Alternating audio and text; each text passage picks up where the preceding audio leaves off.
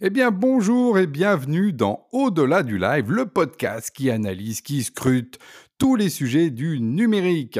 Et je suis donc avec mon compère Benoît. Bonjour Benoît. Bonjour Alain, bonjour à tous, bienvenue euh, pour ce nouvel épisode d'Au-delà du live. Et oui, sur lequel en fait on a justement, tu as choisi, tu nous as proposé justement des sujets. Et sans plus attendre, on va voir quel est le premier sujet numérique qui a retenu l'attention de ce mois de mai.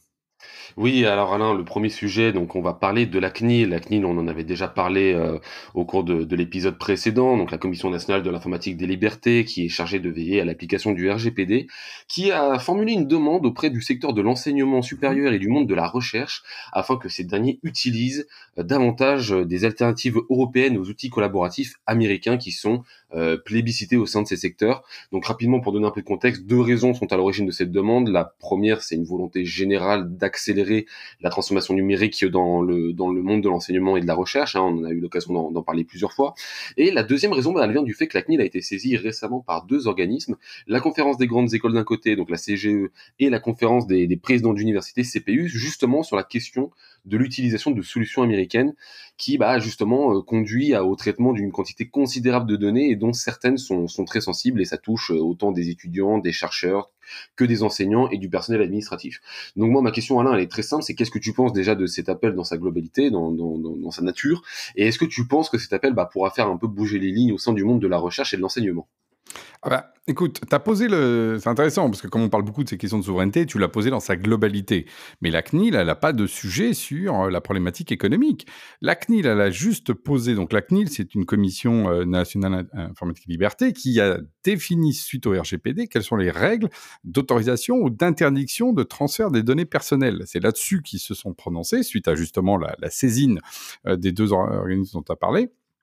Et ce qu'a dit la CNIL, c'est simple c'est que en l'état, ce n'est pas légal, ce n'est pas légal de d'utiliser des solutions en particulier cloud américaines. Donc ils ont cité hein, d'ailleurs, ils ont dit euh, euh, Google Docs pour toute la partie justement qu'utilisent beaucoup les, les étudiants ou euh, toutes les visios sur Teams par exemple. Donc la CNIL dit c'est interdit.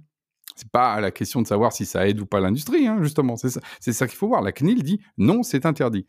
Euh, et ça percute complètement le calendrier parce que dans le même temps, euh, le gouvernement a essayé de se dépatouiller de ça avec son fameux cloud de confiance sur lequel, comme tu le sais, dans mes lives, j'ai été un petit peu critique parce que c'est un ah cloud de confiance qui en fait fait rentrer un peu le loup dans la bergerie. Et là, la CNIL, en autorité indépendante, dit bah non, non, non, non. De toute façon, c'est interdit d'aller sur les clouds américains. Donc c'est c'est plutôt une interdiction. Et du coup, évidemment, euh, les, analystes, les gens extérieurs disent ah bah oui, ça serait bien d'être moins dépendant. Tu vois, la première partie de ce que tu as mis sur le sur le tapis, c'est plutôt la conséquence de ce que fait la CNIL. Là, on est hors la loi. Donc oui, euh, le, ministère de l'enseignement supérieur et de la recherche est aujourd'hui euh, mis un peu en, corner. Il doit sortir des outils américains. Sinon, il est hors la loi. Ou alors on considère que l'État a le droit d'être hors la loi parce que tu comprends, hein, on va pas se fatiguer. Tout ça parce que c'est gratuit. Donc bon, hein, on va pas payer pour, pour, pour être dans l'illégalité. Si on réfléchit profondément à ce qui s'est passé, l'État doit très vite réagir, sinon il donne euh, finalement un blanc-seing à tous les gens qui bafouent la loi, parce que tu comprends, hein,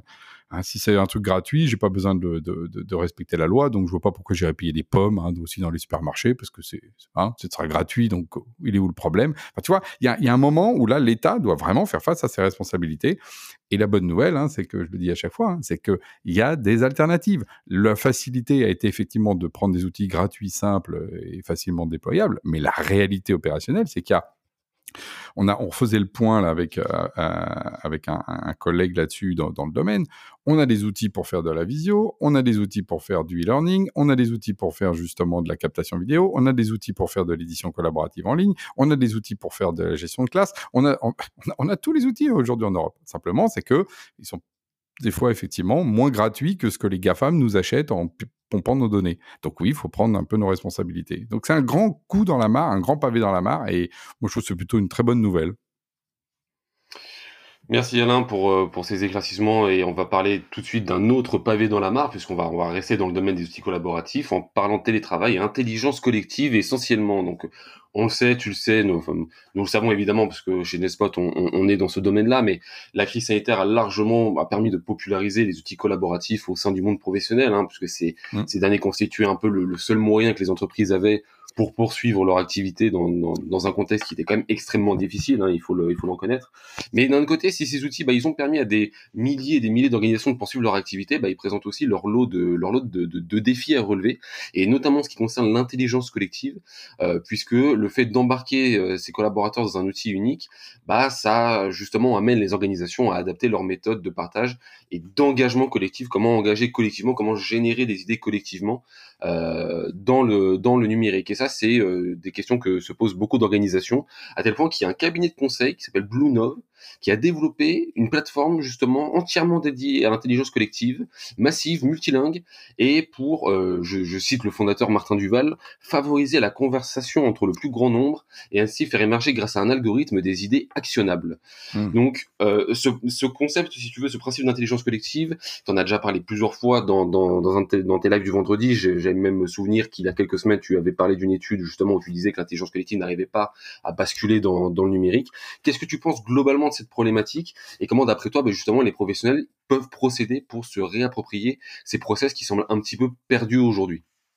Un vaste sujet. Alors déjà, euh, je salue euh, Martin Duval, hein, qui est effectivement le fondateur de Blue Nove, infatigable justement euh, sur ce, ces sujets-là, euh, qui est effectivement une agence, mais aussi que ce qu'on appelle du conseil outillé, donc euh, et qui travaille vraiment ces questions justement d'innovation collective. Donc euh, voilà, j'en profite pour le saluer par, par, cette occasion. Alors, en fait, ce qu'il faut voir, c'est que tu as, bien, moi je pense qu'effectivement le, le sujet est posé comme ça, c'est-à-dire qu'on a à un moment donné un assèchement de cette intelligence collective, ou en tout cas ressenti, parce qu'on s'est retrouvé dans un mode confiné avec tout d'un coup les visios à n'en plus finir, qui étaient un peu très opérationnels et la peur euh, que l'activité s'arrête. Faut pas oublier que ce qu'on avait peur, c'est que le pays s'arrête. Enfin, tu vois, donc l'intelligence collective, si tu veux, bon, on verra ça dans un deuxième temps. Et en fait, euh, ces outils donc de visio sont aussi des outils qui assèchent l'intelligence collective quand on les utilise trop. Tu vois, c'est au bout d'un moment, c'est épuisant, tu vois, parce que justement, oui. on fait que ça. Et d'ailleurs, les gens ont été épuisés. Et face à ça, par contre, ce qui est hyper intéressant déjà, c'est que euh, l'intelligence collective, elle vient aussi du fait qu'à un moment donné, on pense aux autres. Et il se trouve qu'il y a un élément essentiel qui, par contre, doit nous, plutôt déjà nous, nous, nous rassurer, c'est que ce confinement a généré énormément de solidarité.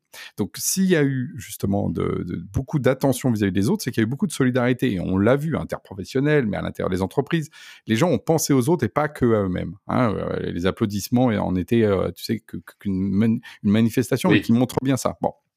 Donc ça, c'est plutôt qu'on avait un, terreau favorable. Et la deuxième chose, c'est que, bah oui, les entreprises se sont dit, bah, euh, si je reste dans mon modèle visio, je vais pas pouvoir aller au-delà. Donc, il y a eu tout un ensemble d'outils annexes qui ont été mis en place euh, vis-à-vis -vis de ça. Et donc, c'est les outils, bon, par exemple, là, on, parle de chez L'Oréal où effectivement, il y a eu euh, l'équivalent de, de, challenge, d'idées pour qu'est-ce qu'on pourrait faire dans ce moment de confinement. On pourrait penser aussi, euh, il y avait des exemples que tu donnais avec la, la boîte Thales. Donc, on parle des grands groupes parce que souvent ils communiquent, mais dans les petites boîtes, ça s'est aussi beaucoup, beaucoup passé sur justement la question de design thinking chez Thales, par exemple.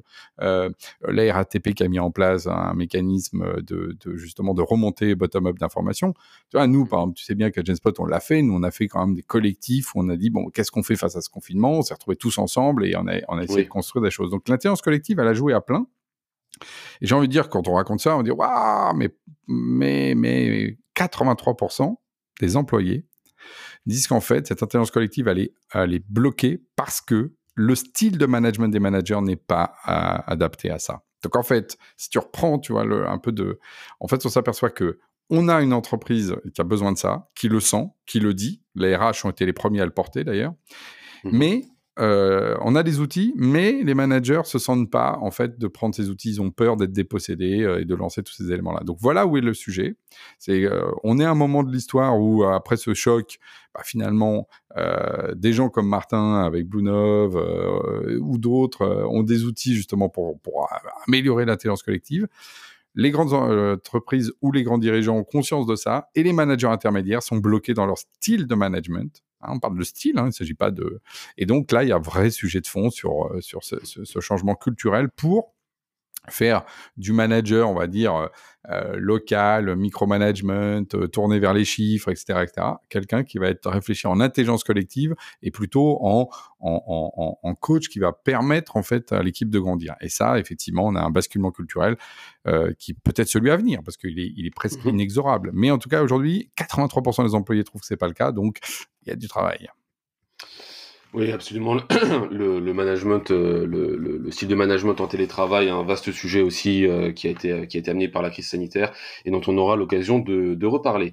Euh, maintenant qu'on nous avons parlé solidarité, Alain, j'aimerais parler unité.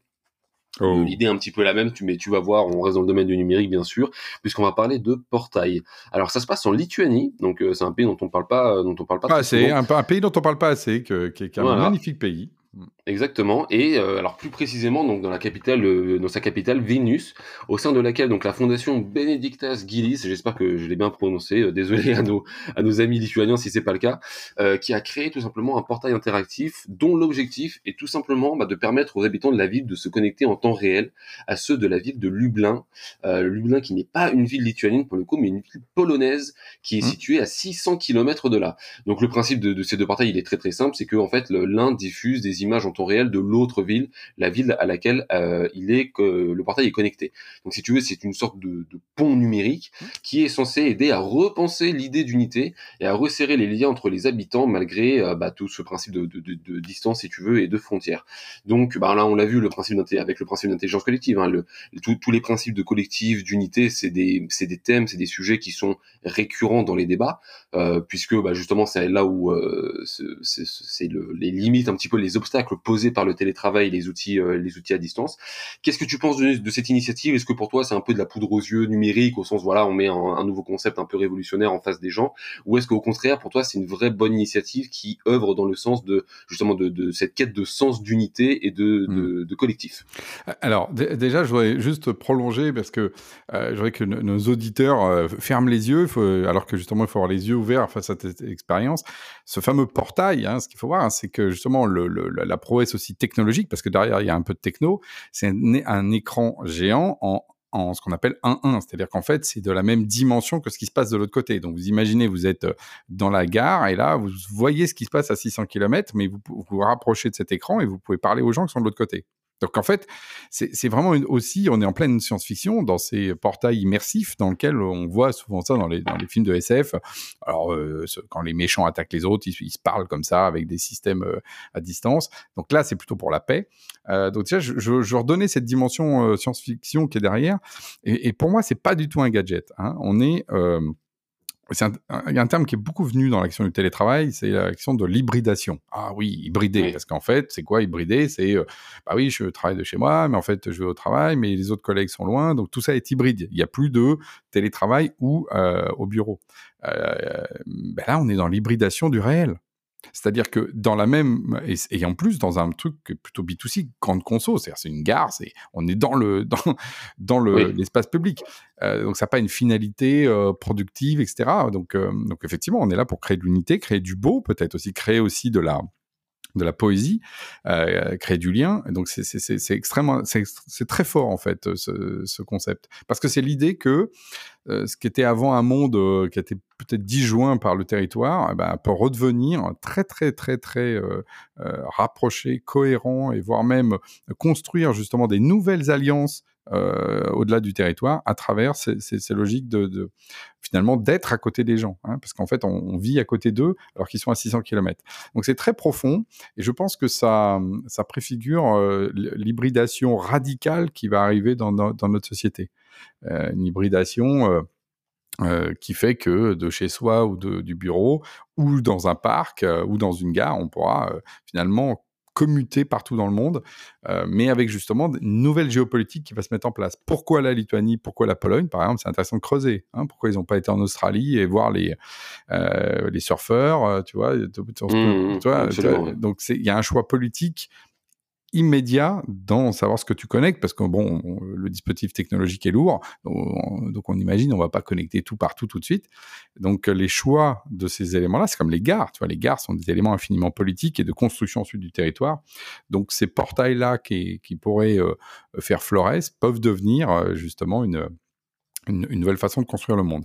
Je finirai juste en disant que cette technologie-là, qui est un peu massive, parce que là, c'est très grands écrans, etc., en fait, est en train d'arriver, de, et je sais que Samsung travaille à ça, mais pour justement la maison, euh, avec l'équivalent d'un portail, euh, ce qu'on appelle un 1, donc euh, de la taille d'un grand miroir, quoi, on va dire, sur lequel tu peux te mettre, admettons, un, deux, trois personnes, une petite famille, quoi, mmh et qu'en face, tu peux avoir des gens qui sont là juste à côté de toi. Donc on voit bien que cette, cette hybridation, elle est, elle est en marche et ça va être quelque chose, à mon avis, euh, qui peut bouleverser notre rapport social et le rapport au monde.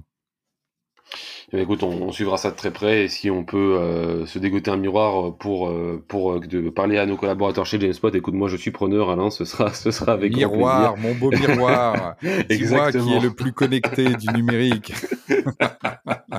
c'est exactement ça.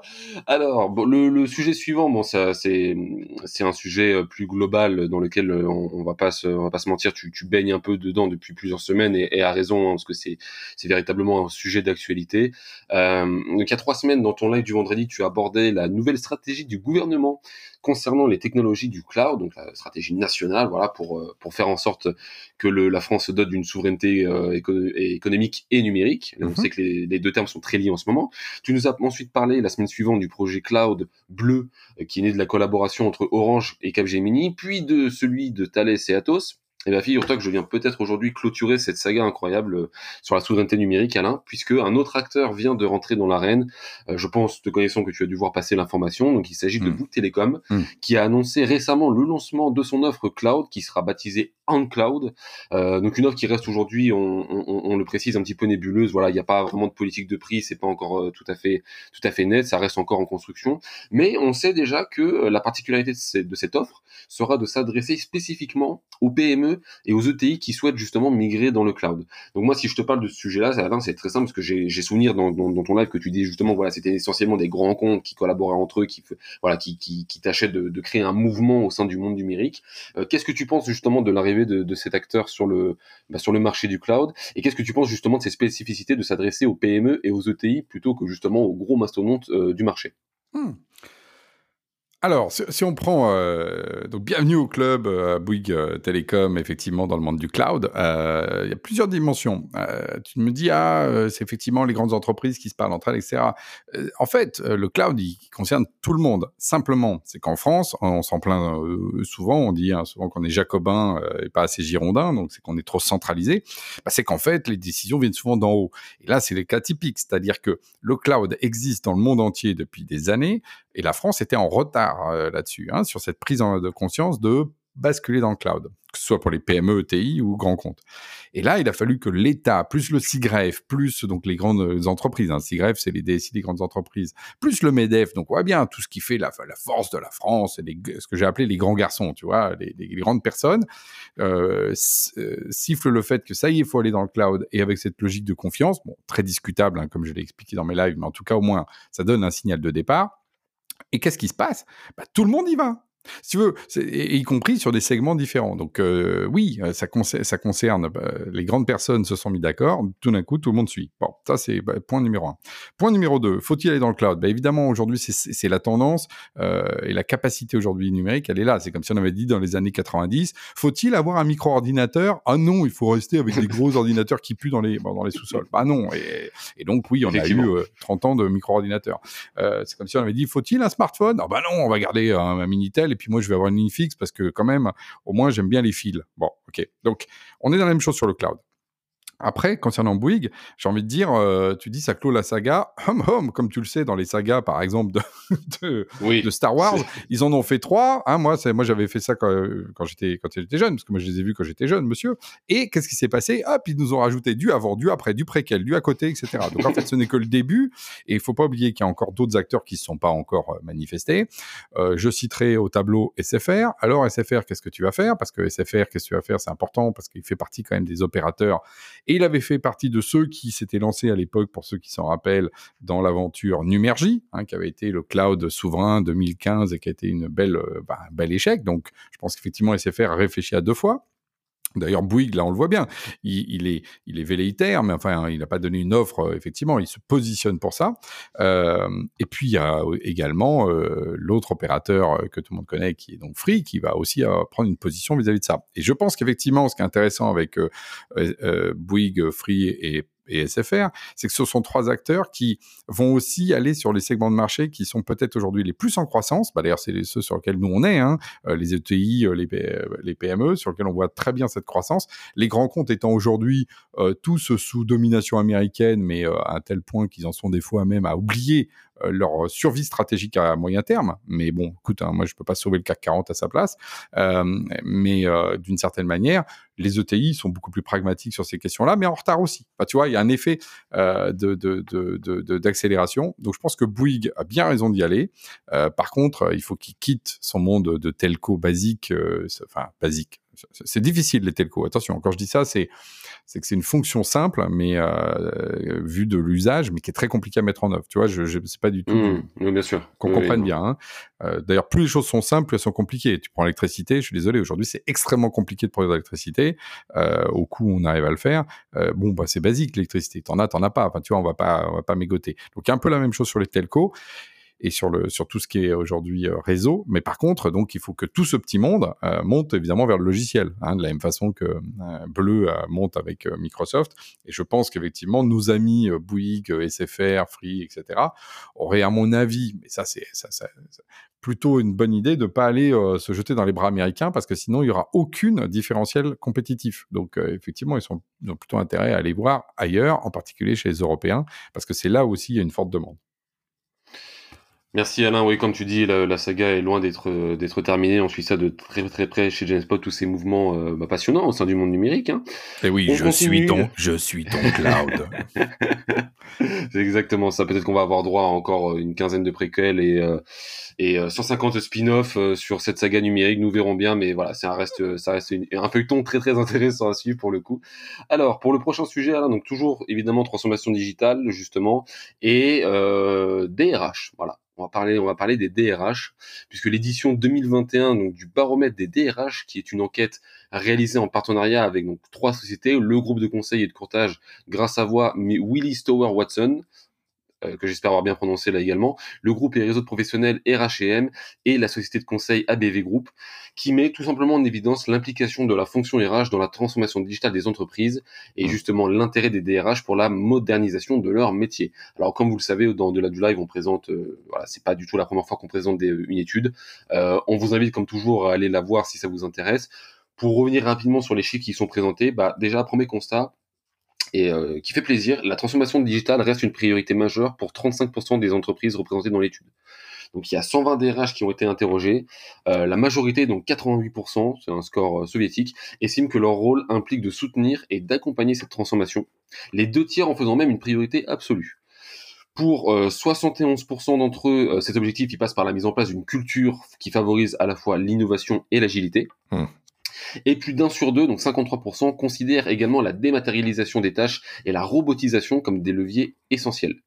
Enfin, pour terminer, plus d'un tiers, donc 34%, évoquent l'intelligence artificielle et la même proportion mentionne les plateformes de recrutement et de gestion des talents. Donc voilà, différents chiffres, euh, différents chiffres. Alain, si tu veux, je pourrais évidemment te les euh, te, te, les relire. Qu'est-ce que tu penses de tout ça? Est-ce que euh, là aussi également, une fois n'est pas coutume, tu, tu, avais parlé de ce sujet dans un de tes dans un de tes lives du vendredi en disant que justement le rôle des RH était était quand même très très très important. Est-ce que tu penses que bah, il y a eu justement récemment eu un effet de bascule du côté des DRH vis-à-vis de la transformation digitale? Ouais, Complètement. Mais mais le, le déjà bienvenue au club pour les RH sur cette transformation digitale pour lequel là je pense que maintenant il y a un vrai amour et non pas euh, j'ai envie de dire, une espèce d'y aller un peu reculons. Il y a, un phénomène pour moi double. D'un côté, euh, il y a eu toute la transformation des SIRH, hein, donc toute la gestion des talents, etc., sur lequel il y a eu un gros, gros boulot de fait par les éditeurs logiciels. Euh, je pense à des gens comme Talentsoft, par exemple, ou à des gens comme Lucas, par exemple, que, je, que je salue par ailleurs, qui ont fait un gros boulot pour arriver justement aujourd'hui à, ce que les RH et, des outils, mais vraiment top, quoi. Et en même temps, hop, Qu'est-ce qui se passe? Confinement, etc., télétravail. Donc, si tu veux, tout d'un coup, les RH, on leur dit, bah alors, qu'est-ce qu'on fait Qu'est-ce qu'on fait? Tout d'un coup, il y a eu une urgence de, de mmh. réagir. Et donc, ça, c'est super. Et effectivement, basculement, 66, bah, les deux tiers priorité justement à, la transfo digitale et ce n'est que le début parce que la suite, c'est tout ce qui concerne ce qu'on appelle l'expérience employée. Hein, C'est-à-dire, je pense euh, le parcours de l'employé, qu'est-ce qu'il fait quand il arrive le matin, déjà quand il arrive la première fois dans l'entreprise, le onboarding, etc. Et que ce ne soit pas un processus administratif. Si tu veux, la même, le même travail qu'on a eu, c'est marrant dans le, dans le monde du web, quoi. Dans le monde du web, à un moment donné, on, le client, on l'emmène dans son customer journey et on essaye de pas faire qu'on lui demande tout de suite de remplir un compte avec sa carte bleue, euh, parce que si tu veux, ça donne pas envie d'acheter, tu vois. Et quand tu regardes tous les parcours aujourd'hui, ont été beaucoup travaillés là-dessus et les RH sont exactement là-dessus. Alors c'est là où on va retrouver tous les outils qu'on appelait avant intranet, mais on n'emploie plus ce terme parce qu'il a un peu, euh, il, est, il, il, reste vrai, mais il reste un peu daté, quoi. Le, ou plutôt, il est intemporel intranet. Voilà, on va dire comme ça. Euh, et donc on parle plutôt d'expérience euh, employée euh, qui correspond justement à ça. Et c'est les RH et je confirme, on les revoit en masse et c'est très bien qu'ils s'en occupent. Après, attention, amis RH, attention, parce qu'effectivement, il y a en même temps le monde avec les sirènes de l'intelligence artificielle, mais attention, parce que justement, toute la valeur RH, euh, c'est quand même les ressources humaines, d'accord? C'est pas les ressources machines, sinon vous êtes les RM. Euh, donc euh, c'est autre chose. Et, donc les ressources humaines s'intéressent à l'humain. Et donc l'IA, attention, parce que toute, toute la logique derrière l'IA, c'est de remplacer les humains. Il faut quand même dire les choses. là où en vrai, ce qu'amènent justement les outils de type, on a parlé d'intelligence collective, euh, d'outils réseaux sociaux, euh, toutes ces problématiques-là, c'est des problématiques justement sociales, tournées vers l'humain. Euh, nous, on dit souvent, c'est notre mantra, remettre l'humain au cœur des systèmes d'information. Alors, c'est pas pour mettre de l'IA qui va les virer. Donc, attention aux RH, je leur dis, la transformation digitale, il y a une transformation digitale technique sur les datas très profondes, où effectivement l'IA a un rôle d'optimisation des process, mais souvent, c'est des process de, production, des process d'extraction, des process de transformation. Et par contre, euh, tout ce qui est RH, il faut au contraire aller vers la socialisation, plus de, d'humain, plus d'émotions, et moins pas la partie justement d'automatisation à tout craint. Sinon, alors sinon, c'est pas compliqué. La RH, on va vous dire, OK, vous êtes, après avoir été euh, ceux qui, pendant les années 2000, étaient vus comme les gens qui faisaient des plans sociaux, bah là, vous allez être les gens qui font des plans sociaux pour l'IA. Donc, je pense que là-dessus, il y a une vraie euh, conscience à prendre de la part des RH, mais en tout cas, ceux que, nous, on, côtoie, ont bien conscience de ça, mais on voit bien que dans la presse, l'IA revient toujours comme un mantra euh, parce qu'il y a une espèce de fascination, évidemment. mais, mais je pense que les RH ont, ont une vocation à aller chercher justement la valeur dans l'humain et non pas dans l'intelligence artificielle. Merci Alain. Sans transition, je te propose de parler, de, passer au dernier et ultime oui, sujet. le dernier. oui. Que j'attends à chaque fois. Ça veut dire. C'est l'info insolite, le sujet que tu nous as déniché et que, qui est insolite justement. Alors, euh, je suis, euh, je suis tout impatient de l'entendre. Eh ben écoute, alors j'aurais pu, il est vrai, choisir le celui des, des, des, portails de Lituanie parce que ça a quand même un côté, comme tu l'as dit, très euh, très science-fiction. Mais là, on est quelque chose sur beaucoup beaucoup de beaucoup plus simple en fait sur sur le principe, mais que je trouve tout aussi intéressant. C'est euh, tout simplement le compte Twitter de la gendarmerie des Vosges, donc euh, et plus précisément le gendarme donc Brice Mangou, qui fait passer des messages de prévention, mais pas d'une manière classique puisqu'il le fait en ayant recours à son compte Twitter, au compte Twitter de la gendarmerie, et en proposant une communication décalée via des tweets amusants. Donc je je t'en lis un, je t'en ai pris un. Donc, afin de rassurer les conducteurs hésitants, nous vous confirmons que les clignotants ne contiennent ni lactose, ni gluten, ni huile de palme et ne sont pas alcoolisés. Vous pouvez donc les consommer sans modération. Donc, tu vois, voilà, un exemple de, tweet assez, euh, assez décalé, assez amusant. Et euh, le gendarme d'expliquer cette initiative par la phrase suivante euh, Nous proposons une proximité numérique qui correspond finalement à la proximité physique que l'ensemble des gendarmes proposent à leurs concitoyens.